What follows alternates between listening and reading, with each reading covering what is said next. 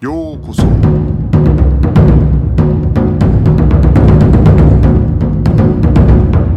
Eu sou o Gustavo e você está ouvindo o Budocast. Bem-vindos a mais um Budocast. No episódio de hoje nós vamos falar sobre mais um personagem que fez parte da Shiteno, né, que foi Yoshitsugu Yamashita. Estamos aqui mais uma vez com o Gustavo. E aí, Gustavo, tudo bem? E aí, tudo bem? Yamashita foi um cara muito. até hoje é um cara bastante conhecido porque ele foi um desses alunos de Jigoro Kano que foi até os Estados Unidos, né? É, então, é, Yamashita é um personagem também bem conhecido aí no, no Kodokan. E assim como os outros que a gente já veio falando, os outros dois titanos que a gente já falou em, em outros dois Kodocasts, um também dos ases aí do Kodokan. Yamashita, ele nasceu em 1865 e o pai dele era um arte, era um instrutor de arte marcial também do Odawara Han, clã Odawara Han, no Japão. E desde pequeno Yamashita teve então essa é, proximidade com as artes marciais, né? com essa família sendo de ancestralidade samurai, provinham ali de Kanazawa, né? Quando é, o Kano era mais novo, inclusive, é, nos anos mais jovens dos dois, eles inclusive moraram no mesmo bairro, chegou a morar no mesmo bairro de Yamashita, é, em Tóquio. E eles tinham algum, inclusive tinham alguns, alguns interesses em comuns e dizem que até chegaram a, a se encontrar quando mais novos nesse bairro. Isso foi na época que Kano estava na universidade, né? Isso, foi nessa época. É, quando eram bem mais novos e acabaram que depois acabaram se reencontrando, né? Que Yamashita vem entrar no Kodokan em 1884, em agosto de 1884, e desde o início ele já era, digamos assim, evoluído na, na no conceito de arte marcial. Ele já era treinado, né? Em Yoshi, na escola Yoshinryu e também dizem que teve passagem na Tenjin Shinryu. Inclusive Kano foi um aluno dessa escola. Então sempre que Kano precisava de alguém para demonstrar as formas do Jujutsu, o Yamashita estava sempre pronto. Também, até porque ele tinha uma proficiência no, no Jujutsu bem similar do que Kano tinha tido também. Que treinaram bastante tempo, ambos, né? Então sempre ele estava ajudando o Kano nessa, nessas demonstrações mais antigas, né, na forma de Jujutsu. E a ascensão dele dentro do Kodokan foi bem explosiva, né? Tanto que em dois anos de Kodokan, Yamashita já foi graduado com o quarto Dan. Dá pra ver que realmente ele era muito bom no que fazia, né? Entrou em 1884, né? E no Isso. mesmo ano ele já foi graduado Shodan, se graduou Shodan. 85 ele já vai para segundo, pega segundo e terceiro Dan e 86 quarto Dan. Isso. É, a gente vê que foi bem rápido, né? Então ele acaba tendo essa despontada dentro do Kodokan. E a Masta, assim como os outros, é, os outros ases do Kodokan, é, excluindo apenas o Tomita, que é interessante que o Tomita foi um, o, um dos quatro que nunca se envolveu em, em brigas de rua e desafios na rua, e, entre essas coisas que os outros três, é, Shirosaigo, Yamashita e Yokoyama, acabavam, acabaram por se envolver algumas vezes aí na vida. Então, Yamashita, assim como os outros, também tinha esse lado de, de se envolver em disputas e desafios. É curioso porque Tomita, no caso, ele foi para Tóquio e ele já entrou diretamente na Kodokan, né? E esses outros é, representantes da Shiteno, todos eles antes de entrar na Kodokan, eles aprenderam o Jujutsu antigo, né? Então, Tenjin Shinryu e tal. E a gente vê que é, essa, como você falou, né?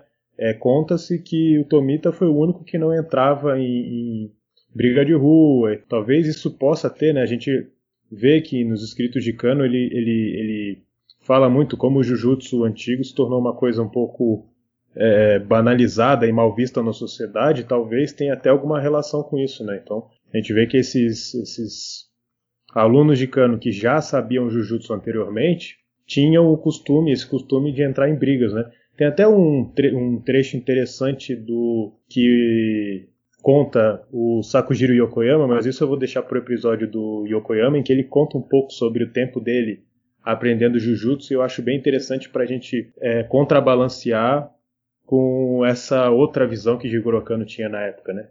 Mas fica pro, pro episódio do Yokoyama. Como você falou, é, pelo que eles contam, né, pelo que as, as histórias sobre esses expoentes contam, esses que já foram de escolas de Jujutsu sempre estavam envolvidos em desafios. Então, é, como você disse, acaba que a, a visão do cano do Jujutsu acabou por, por passar a, a ser aquela visão que ele teve de uma arte que muito traumática, etc. E ele acabou querendo se distanciar um pouco da palavra, inclusive por isso, porque realmente os, os, os estudantes de Jujutsu na época gostavam de se envolver em desafios e brigas para provar quão eram habilidosos. Inclusive, a Masta, na sua recém-entrada ao Kodokan, ele sempre estava usando muita força nas técnicas. Eles diziam. Todo mundo tinha um pouco de, de receio de treinar com ele, porque ele era bem firme nas técnicas e no começo ele não acreditava tanto no judô.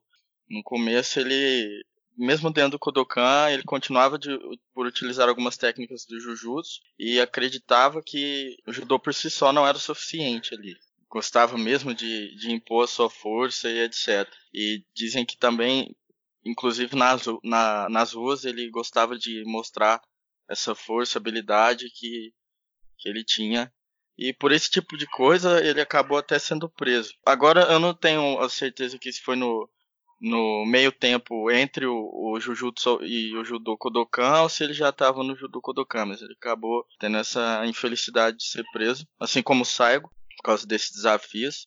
E ele foi um que defendeu também dentro do Kodokan, depois de que já tinha entrado, a linha da, da defesa pessoal, de que devia sempre existir a, a autodefesa dentro da arte. Ele foi um dos que defendeu com uns dentes isso aí, dentro do, do Judo Kodokan. Assim como Sakujiro Yokoyama que a gente vai ver e Saigo que usavam muito da força também, é, Yamashita acabou não dispensando ela até Jigoro Kano chegar para Yamashita, por causa que ele estava gerando um pouco de, é, entre aspas, barulho no Kodokan por estar sempre machucando um ou outro por causa dessas técnicas. E Kano virou para Yamashita e disse, abre aspas, Yamashita, é, você é muito forte, por isso acaba de preferir seus parceiros. Se, se continuar agindo assim, mais cedo ou mais tarde você irá se machucar também. Tudo que você faz irá voltar para você. Cabe a você tomar a decisão. Vou usar meu judô para matar ou dar a vida? E aí, depois dessa citação que Kano fez para Yamashita, ele acabou revendo aí seu, seus atos e dizem que depois disso ele mudou drasticamente e passou a, a utilizar mais do judô Kodokan, mais dos princípios de Kano e foi deixando o Jujutsu um pouco de lado, que realmente acabava por machucar o pessoal, etc. Yamashita teve esse grande boom dentro do Kodokan, sendo muito bom, o Kano sempre pegando ele para ser parceiro de treino, sempre para demonstrar é, coisa ou outra que precisava. E foi aí, numa dessas demonstrações de Kano com Yamashita, que Samuel Hill veio da América ali. Ele era, se não me engano, ele era da ferroviária, mexia com ferrovias. E ele viu o judô em uma dessas viagens e logo achou uma, uma coisa muito interessante e quis botar o filho dele para aprender. O filho dele era bem novo na época. E é o, o Yamashita ele sempre auxiliava, como você falou, de Grokano nas apresentações de kata dos estilos antigos, né?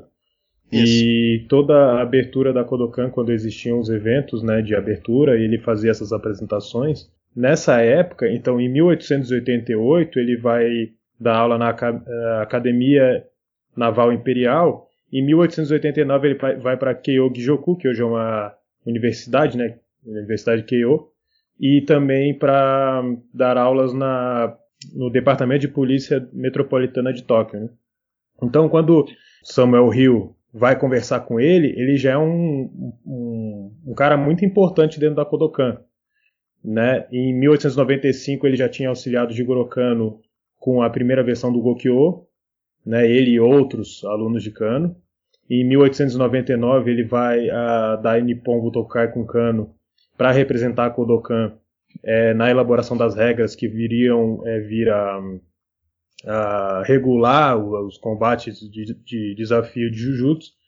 E aí ele vai receber essa, esse convite, vamos dizer, do Samuel Hill, que é um pouco é até misterioso, né? Onde que o Samuel Hill viu ele, enfim, por que escolheu ele especificamente, né? Ele vai receber esse, esse convite ali em 1902 até ele ir para os Estados Unidos em 1903. Né? Isso. É, realmente, como você disse, na, Yamashita já era bem avançado no judô, já era com certeza um destaque nessa época. Vai para os Estados Unidos no, como sexto dan já, né? Isso. Ele é, isso. se não me engano, ele e Yokoyama são os dois primeiros a pegar o sexto dan, antes até do Kitomita e Shiro Saigo. Isso, ele já, ele vai, é isso, ele chega nos Estados Unidos como sexto dan em 1900, em setembro de 1903 na cidade de Seattle. E ele leva com ele a esposa, que também era praticante do judô. E eles chegam em Seattle e fazem várias apresentações por lá também.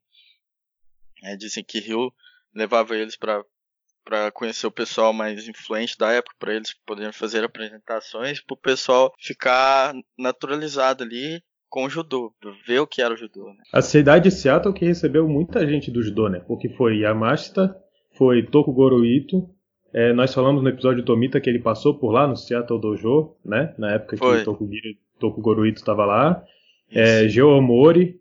Então só nesse período aí muita gente passou por Seattle, né? É uma cidade que recebeu todos eles, realmente foi Seattle. Hein? É curioso isso. E nessa, nessa ida de Yamashita Seattle, tem uma, uma história que ele acabou ficando frente a frente com um boxeador, botaram frente a frente com um boxeador que era mais pesado que ele. E ele acabou derrotando esse boxeador, elevando a moral no recém-chegado dos Estados Unidos. E depois dali de Seattle, eles foram para Washington para poder continuar com, a, com, as demonstrações e poder ensinar mais judô. No início do século XX, a maioria da, do pessoal que estudava, a maioria da, da, da sociedade mais jovem, daqui era um pouco diferente do Japão, então eles não estavam, às vezes, muito, muito adaptados com o estilo de treino do, do Japão, porque no Japão a gente, os praticantes de arte marcial que gostam e pesquisam aí, sabem que o treino lá é outra coisa, é uma coisa bem forte mesmo, e na época era mais forte ainda para o que se via por aqui. Então, é, quando chegaram, quando Yamashita e a esposa chegam em Washington, eles acabam dando um, um treinamento mais leve pro pessoal, Acho que até para chamar o pessoal para treinar com eles, né? É, um treinamento não muito perto do que era feito no Japão. E em 1904, em Washington, Yamashita e a esposa são apresentados ao presidente é, Theodore Roosevelt, na época, que era o presidente dos Estados Unidos. É, eles são apresentados a ele por Samu Takeshita, que era um, um oficial naval japonês. É, inclusive dizem que esse Takeshita teve um papel excepcional na, na promoção do judô na, no exterior, né? Dizem também que foi é, do Aikido também. Ele acabou fazendo a ponte do judô e Aikido para o exterior e leva, tem até, inclusive tem uma foto dele, se eu não me engano, de Takeshita é, nos Estados Unidos, com roupa ocidental e tudo mais. O presidente Roosevelt era um fã de, de artes marciais em geral. Ele gostava muito de boxe, gostava muito da, do wrestling americano, que Catch As Catch Can, né, que já tinha ali na época. E ele já tinha, inclusive, Roosevelt tinha já se envolvido em algumas é, aulas de Jujutsu com um americano chamado O'Brien, J.J. O'Brien. Não, não sei, se você já ouviu falar que. Sim, ele foi policial em Nagasaki uma época. E aí ele leva esse. Eu não sei dizer até que ponto ele conhecia a Kodokan, mas ele é esse primeiro instrutor do Roosevelt nos Estados Unidos, né? antes do Yamashita. Isso, isso. Ele foi. É, teve essa conexão na polícia de Nagasaki e lá aprendeu Jujutsu. Inclusive, eu tenho uma, uma foto do, de um certificado dele que ele levou como prova né, quando ele voltou para os Estados Unidos, como prova que ele tinha sido. tinha estado na polícia de Nagasaki, tinha aprendido por lá. Era um certificado, acho que assinado pelo governador de Nagasaki, algo assim. É, e ele, e eles, J.J. O'Brien, que acabou ensinando um pouco de Jujutsu ali pro presidente Roosevelt. Só que quando o, isso, isso foi dois anos antes, né, da, da ida de Yamashita a Washington. Mas quando o Roosevelt vê o, o judô, ele acaba ficando deslumbrado com a arte. Ele, claro que vê um pouco da conexão do que tinha aprendido, mas é, percebe a, o qual a técnica era mais apurada do que ele tinha aprendido, né? Então ele acaba adquirindo aí um pouco de material para fazer os treinamentos. Acho que ele já tinha o kimono de antes dos treinamentos de Jujutsu, mas ele acaba querendo pegar mais, conhecer mais e come, começa a ter alguns livros de judô em posse e começa a ter essa conexão em potencial com o, o Yamashita. Na, nos registros do, do professor Yamada, ele declara que nos abaixo assinados comparecendo perante o professor Yoshitsugu Yamashita, sendo devidamente jurado em nosso juramento, declaramos que nos tornaremos seus alunos e concordamos em lealdade, a fidelidade, a honra e respeito das artes do judô e todos os ensinamentos do professor. Então, ele acaba fazendo meio que um juramento aí para que o, o Yamashita passasse a ensinar judô para o presidente Roosevelt na Casa Branca e que eles iam arcar com com todo o estudo e seguir as regras certinho e tudo mais. Tem algumas fotos do Yamashita na Casa Branca, acho que você já chegou a ver, que foi quando ele tá, ele, a esposa e, se eu não me engano, tem mais dois assistentes ou três, pessoal mais novo, né, os adolescentes. Acho que até tem um de menor idade, de mais ou menos nove anos. Eles já na Casa Branca tem uma série de fotos de, de Yamashita apresentando golpes no, no salão da Casa Branca, com todo esse pessoal aí. São fotos bem interessantes, né? Inclusive tem umas fotos dele nesse, nessa coleção de fotos que com um cara bigodudo lá que não sabem é, exatamente quem é, porque não tem as, as fotos não tem nome, né? Se não me engano. Isso. Mas acreditam que seja, pelo que eu li, né, na, na base de dados que eu encontrei, essas fotos, é, acreditam que é o Samuel Hill, que é esse cara que levou ele para os Estados Unidos. Né? Esse ah. pessoal do, do, do, do, banco de dados. Mas é, não sei dizer, e é muito interessante porque além essas fotos, né? Além de ter ele executando as técnicas, também existem algumas fotos de documentos dele, do Yamashita, coisas que ele escreveu e tal, e a gente pode inclusive encontrar a versão, por exemplo, mais antiga do Nage no Kata, que tem ali no lugar do Kataguruma, é, tinha a técnica de Sukui Nage. Então é bem interessante assim, até as notas dele tem a nota, se não me engano, as notas dele também tem o, o antigo Gokyo, né? Então tem bastante coisa interessante nesse material para ser estudado.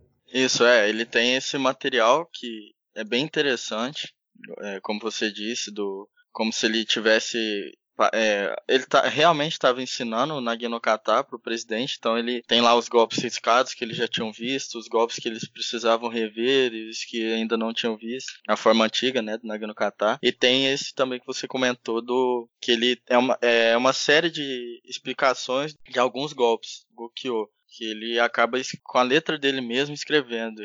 No verso desses documentos tem até é, as letras dele é, treinando a caligrafia ocidental. É bem interessante. E tem um, um, inclusive, tem um recibo dessa época do professor Yamashita de 50 dólares, na, alegando que ele estava recebendo 50 dólares pelo serviço de professor de judô. E eu pesquisei um pouco e, né, de acordo com alguns sites, fazendo a conversão para hoje em dia, 50 dólares na época seria o equivalente a acho que 2 mil dólares hoje em dia ou algo perto disso. Então a gente vê que era um, um bom salário, né, para ele vir de fora como professor de judô. É, então que ele passou a ensinar o presidente, inclusive, como você disse, tem as fotos com, inclusive com o presidente lá. Em 1905 ele consegue um emprego. Roosevelt acaba por indicar ele para ser professor da Academia Naval dos Estados Unidos. E ele passa a ensinar o judô Kodokan. Só que o pessoal da, lá da, dessa academia naval, os militares, acabaram por reclamar muito de Yamashita, porque ele era muito rígido, né? Uma pessoa muito rígida, é, muito oriental. Mas acaba que não tem como, né? Yamashita tava, estava indo ensinar uma arte marcial que ele que é o judô, que é algo que ele daria o sangue por aquilo, e numa academia militar, né? Então, acho que ele acaba de por lembrar um pouco do, dos seus tempos de de Jujutsu e ali o início do judô, a arte militar, então não tem brincadeira quando é assim, né? Acho que ele queria ensinar mesmo uma coisa bem, bem firme. E o pessoal acabou não gostando tanto dessa rigidez dele com os treinos. E no final, quando tava já para vencer o, o tempo dele de, de professor, ele acabou sendo, sendo dispensado da, dessa academia de, em Anápolis.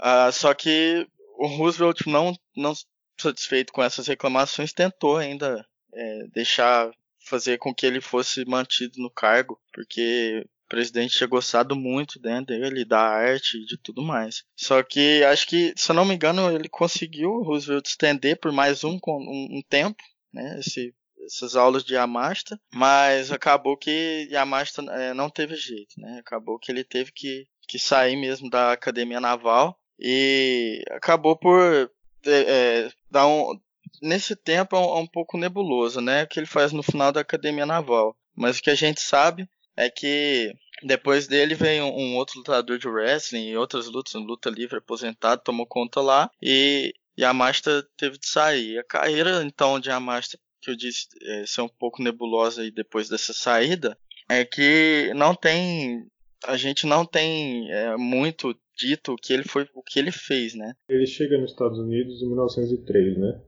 E logo em 1907 ele retorna ao Japão. Então, é. É, o resto da carreira dele é toda feita já no Japão, né? É, o, é, dizem também que nesse tempo aí, depois que ele saiu da Academia Naval, inclusive, é, um, é o tempo que Tomita chega no, nos Estados Unidos. E é engraçado que não, não se tem muito, né, contando se Tomita encontrava com Yamasta, se... É, com certeza eu acho que os dois sabiam que que um, eles estavam lá, né? Yamasta sabia que Tomita estava lá e Tomita sabia de Yamasta, mas a gente não sabe se se encontravam, se a gente não tem muito registro disso, acaba por ser um pouco questionador isso aí.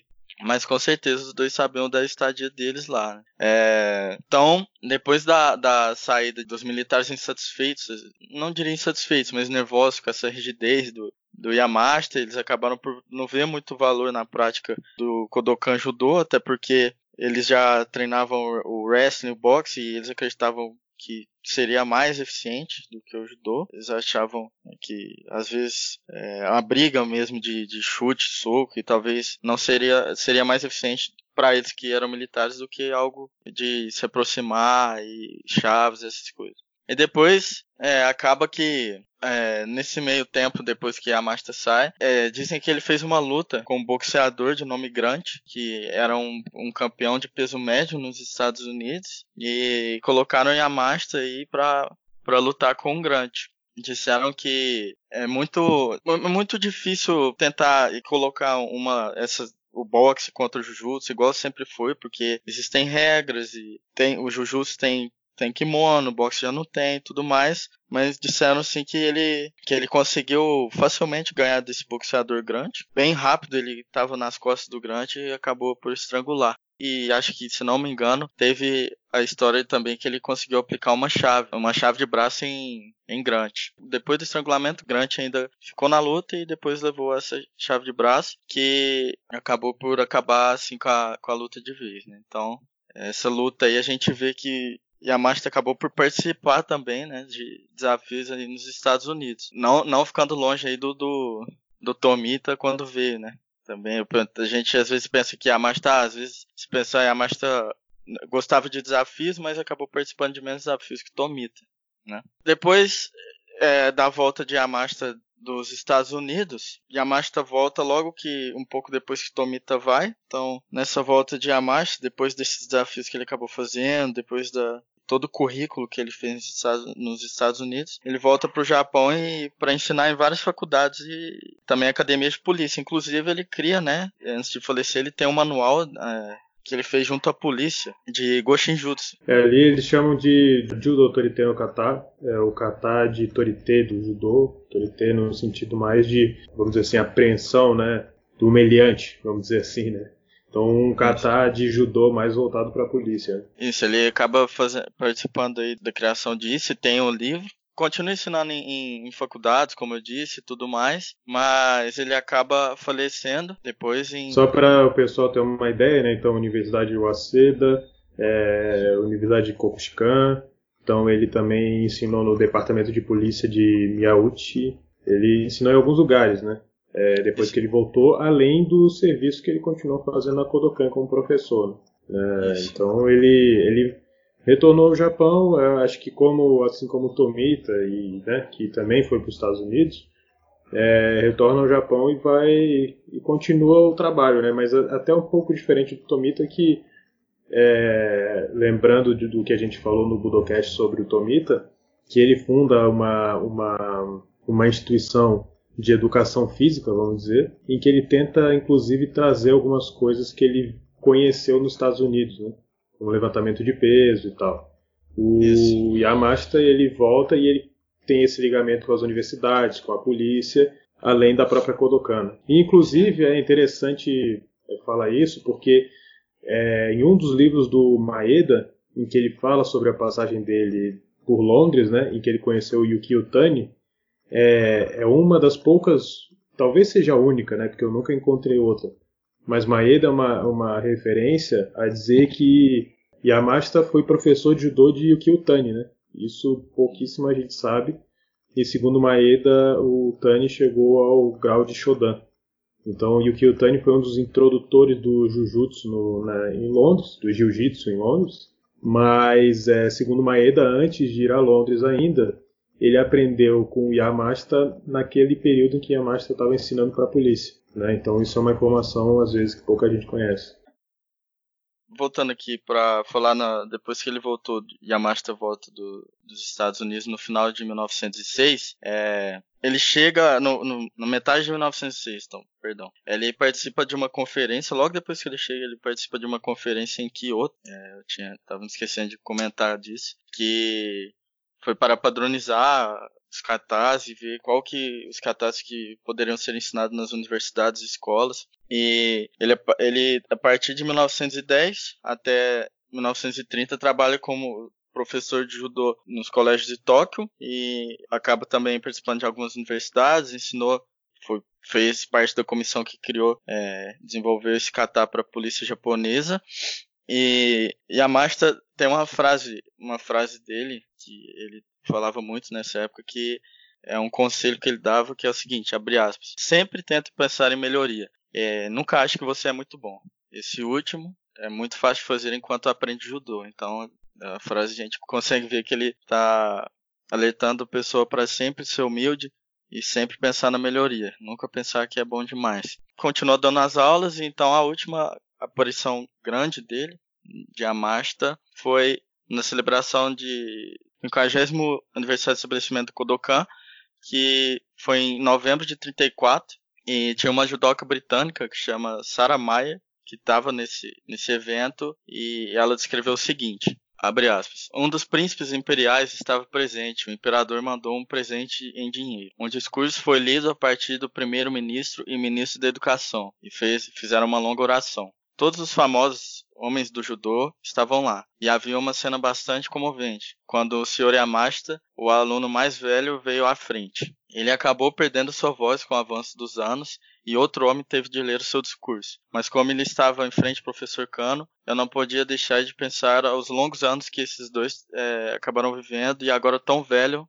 tão velhos, tinham lutado para fazer é, o judô popular e que é, era maravilhoso esse dia estava sendo para eles ali nesse evento. Homens famosos, depois desse discurso que acabou fazendo Yamashita, alguns homens demonstraram katas e, e Kano também é, teve alguns discursos mais e eu, se eu não me engano, Kano também teve discursado nesse, nesse evento e depois a, essa judoca Maia acaba por ter um, um, como se diz um treino ali com Kaichiro Samura que mais tarde acabou também chegando a ajudando, décimo Dan. E ela acaba com o dela, mas a gente vê também que interessante que eu não sabia disso antes. Eu achei é, uma informação interessante que a Master nos fins dos tempos acabou perdendo a voz, né?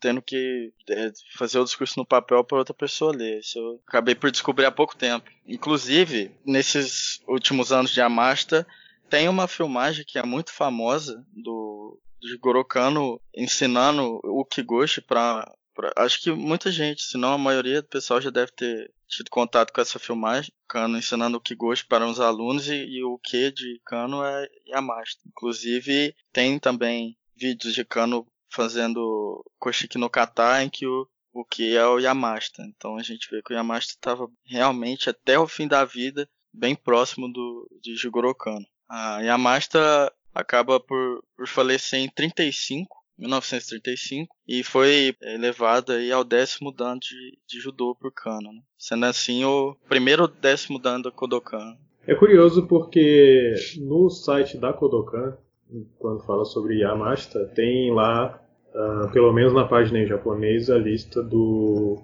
das graduações né, de cada um desses, dos mais famosos praticantes de judô.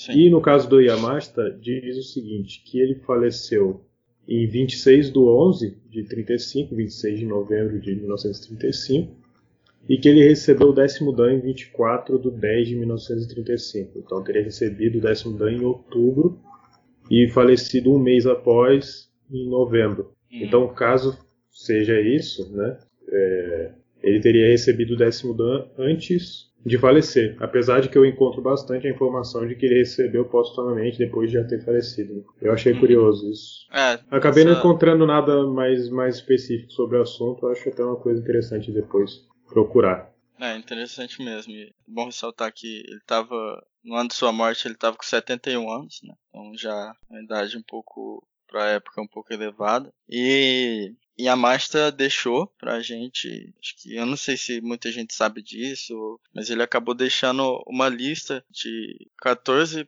14 pontos que ele pontuou aí para o, o, inglês o do's e don'ts, né? Que seria pra gente o que fazer e o que não fazer, prós e contras do judô, para aprender o judô. Então, é, vou pontuar aqui para o pessoal. É, número 1, um, vença com a técnica, não com a força bruta. É, é, inclusive é legal comentar que hoje em dia isso é um ponto que Hoje em dia a gente vê muito pessoal usando muita força e acaba por se distanciar do primeiro, primeiro ensinamento que a Master deixou pra gente, né? Então, interessante isso aí, sempre batendo na tecla do princípio técnico. É, ponto 2. A melhor defesa é um bom ataque. Ponto 3. Aprenda a tomar, é, aprenda a comer pouco. Um bom café da manhã tornará suas técnicas melhores. Então, ele diz aqui para a gente fazer pequenas refeições, né? Não exagerar na comida. É, ponto 4. Pratique o movimento em todas as direções e repetidamente, mantendo-se centrado. Então, sempre que for praticar, é, praticar em todas as direções, né? não só em uma,